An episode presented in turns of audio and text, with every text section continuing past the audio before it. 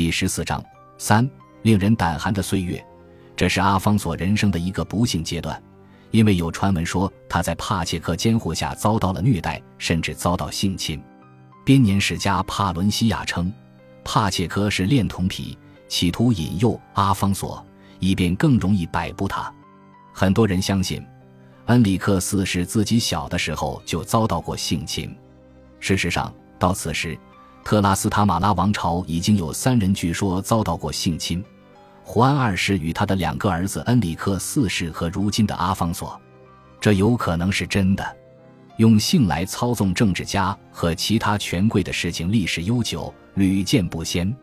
在特拉斯塔马拉王朝的故事里，一系列非同寻常的事实似乎能够说明，确实存在性侵儿童的丑事。恋童癖者常常在受害者年纪很小的时候下手。常常几乎在其父母或监护人的眼皮底下，用所谓栽培的模式勾引受害者，在与其发生性关系之后，在其他方面也主宰受害者。伊莎贝拉家族的男人们确实有被侵害的典型特征，在三个案例中，受害者的父母都不在场，或者被严重问题纠缠而不得脱身，使得男童的生活中出现一个空白。恋童癖者在这些条件下如鱼得水。伊莎贝拉的父亲胡安二世国王受到十八岁的阿尔瓦罗德卢纳影响时只有六岁，德卢纳很快就开始在孩子的床上睡觉。胡安二世的父亲已经去世了，而他的母亲正忙于统治一个处于可怕内乱中的国家。阿尔瓦罗起初对男孩表示关怀的时候，他还很感激。当时的一位编年史家写道。国王不分昼夜都和唐阿尔瓦罗德卢纳待在一起，但据历史学家特奥菲洛鲁伊斯记载，后来太后发现胡安二世与德卢纳的关系变得太亲密，他命令将唐阿尔瓦罗送离宫廷，后来在儿子的恳求和坚持下才允许他回来。阿尔瓦罗是一名贵族的私生子，父亲对他丝毫不关心，他被从母亲身边带走，在他的叔叔。天主教教皇家中被抚养长大，身边环绕着一群因守贞誓言而不能结婚的教士。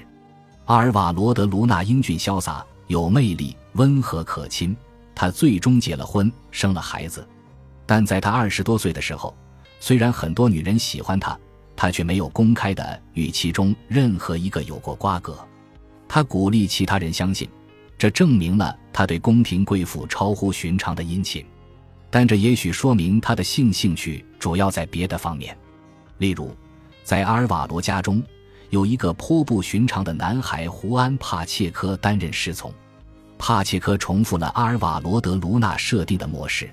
胡安二世国王长大成人，结婚生子之后，阿尔瓦罗德卢纳将胡安·帕切科介绍给年轻的王子，将他安插在王子家中。很快。胡安·帕切科就牢牢控制了恩里克，就像当初阿尔瓦罗迷住恩里克的父亲一样。阿尔瓦罗德卢纳和胡安·帕切科分别对胡安二世和恩里克四世施加了相当程度的个人影响，这非常引人注目，以至于有人说这是巫术。这种现象在恋童癖者与其受害者之间是常见的。这种性行为不是浪漫，而是一种侵害。侵害者常常通过羞辱受害者来获得愉悦，有时在公共场合羞辱受害者，目的是展示自己对受害者的主宰。受害者长期感到愤怒又觉得羞耻，因为有的时候性行为会给他们快感。年幼时被性侵过的人，成年之后常常难以维持感情关系，要么太容易产生性兴奋，要么变成性无能。另外，受害者常因为负罪感而变得非常虔诚，为了他们眼中自己的错误造成的罪孽寻求救赎。生活在胡安二世宫廷的一位编年史家写道：“胡安二世始终受到唐阿尔瓦罗德卢纳的影响，直到在贵族们的压力下，国王泪流满面的下令将他斩首。”另一位编年史家补充道：“胡安二世性格软弱，易受暗示影响。”到了可耻的屈服于唐阿尔瓦罗德卢纳的地步，当然，这种关系对伊莎贝拉的母亲来说是无法逾越的障碍。她拼命努力让丈夫摆脱阿尔瓦罗的魔咒。随后眼睁睁看着丈夫因为阿尔瓦罗的死而陷入黑暗的抑郁。几十年后，恩里克四世和胡安·帕切克之间也发生了类似的事情。恩里克四世的一位编年史家是目击证人，他说，在胡安·帕切科影响下，凌辱和享乐成了国王的习惯，他成了唐胡安·帕切科的被动的工具。帕切科是阿尔瓦罗·德卢纳刻意安插在国王身边的，没有一件事情不需要唐胡安·帕切科的命令。当时的一位历史学家甚至说，帕切科是天生的怪物。历史学家费尔南多·德尔普尔加尔称，恩里克四世在十四岁时被人教会了不得体的享乐，因为他没有性经验，所以无法抵御这种快乐。对胡安二世和恩里克四世来说，国王与宠臣之间的关系都引发了批评和讥讽，这损害了国王的权威，导致国内出现针对国王的公开敌意。即便为了一点点好处，胡安·帕切科也毫无顾忌地杀人。有时会有无辜的旁观者因为他的阴谋诡计而丧命，但在这个阶段，长期蒙受胡安·帕切科羞辱的恩里克四世国王怒气冲冲，出乎意料地开始抵抗帕切科的控制。不幸的是，这导致了恩里克四世的末日。恩里克四世将他的新宠唐贝尔特兰召回宫中，进一步提升他的地位，让他不仅是一位伯爵，还成为阿尔布开克公爵。对卡斯蒂利亚的很多人来说，这是致命的最后一根稻草。一大群贵族愤怒地爆发了，布尔戈斯、塞维利亚、科尔多瓦，甚至古都托莱多都揭竿而起，反对恩里克四世。国王撤退了，躲在塞戈维亚。他的头号死敌竟然是高级教士，好战的托莱多大主教阿方索卡里略。恩里克四世写信给大主教。请求他的支持，卡里略简慢无礼的对信使说：“回去告诉你的国王，我烦透了他和他的事情。我们现在要看看，谁才是真正的卡斯蒂利亚之王。”一四六五年六月五日，在一场命运攸关的革命中，贵族们聚集在高墙环绕的阿维拉城，举行了一场不同寻常的典礼。他们制作了一个假人，代表恩里克四世，发动政变，将他废除。代表国王的真人大小的假人被放在高台的椅子上，一名贵族走上前来，将王冠从假人头顶上打落，另一名贵族取走了权杖。这是一场展示给公众的仪式，就像阿尔瓦罗德卢纳被处决虽然是真的，但也是象征意义的事件一样。假人被踢倒在地。典礼的最后步骤是，十二岁的阿方索王子被带到广场。由官员抬在肩膀上，王冠被戴在他头上。反叛者现在控制了一个孩童，作为王位竞争者。恩里克四世身边的廷臣之所以坚持要求控制玉帝的原因，一下子变得很清晰了。恩里克四世国王大为恐慌，面对着攻击，简直毫无还手之力。叛军的行动不仅仅是在西方卡斯蒂利亚的王位传承大统，简直就是亵渎神灵。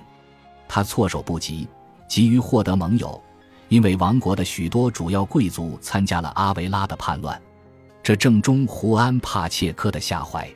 他向恩里克四世承诺，他可以将阿方索还给他，并率军来保卫国王，条件是恩里克四世必须允许他的兄弟佩德罗西隆迎娶伊莎贝拉公主。这个超乎寻常的提议如果落实，一旦阿方索死亡，且胡安娜的合法性仍然受到质疑，帕切克家族就进入了王位继承体系，甚至能让他们统治卡斯蒂利亚。这个建议成了高层次磋商的议题，显然说明伊莎贝拉已经不再处于被人遗忘的阴影中。恩里克四世国王的象征性被废，意味着他也成了最高统治权的竞争者之一。从这以后。伊莎贝拉的存在就成了宫廷编年史家感兴趣的话题，他的活动也得到了更详细的记载。国王在胡安娜合法性的问题上屈从于贵族之后，胡安娜的继承权就彻底消失了。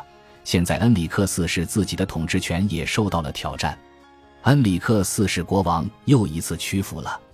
这位意志薄弱的国王始终可怜兮兮的热切寻求和平解决方案。他同意了胡安·帕切科的提议，将十五岁的妹妹许配给了一位修会领导人。后者虽然宣誓要守贞，其实过着荒淫无度的生活。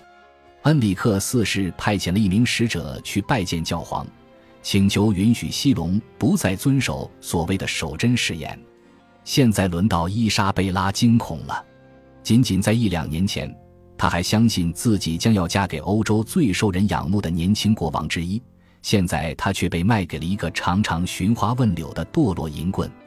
何况他的出身比他低微的多，年龄却比他大得多。令人尴尬的是，佩德罗·西隆还曾向伊莎贝拉的母亲发起下流的求爱。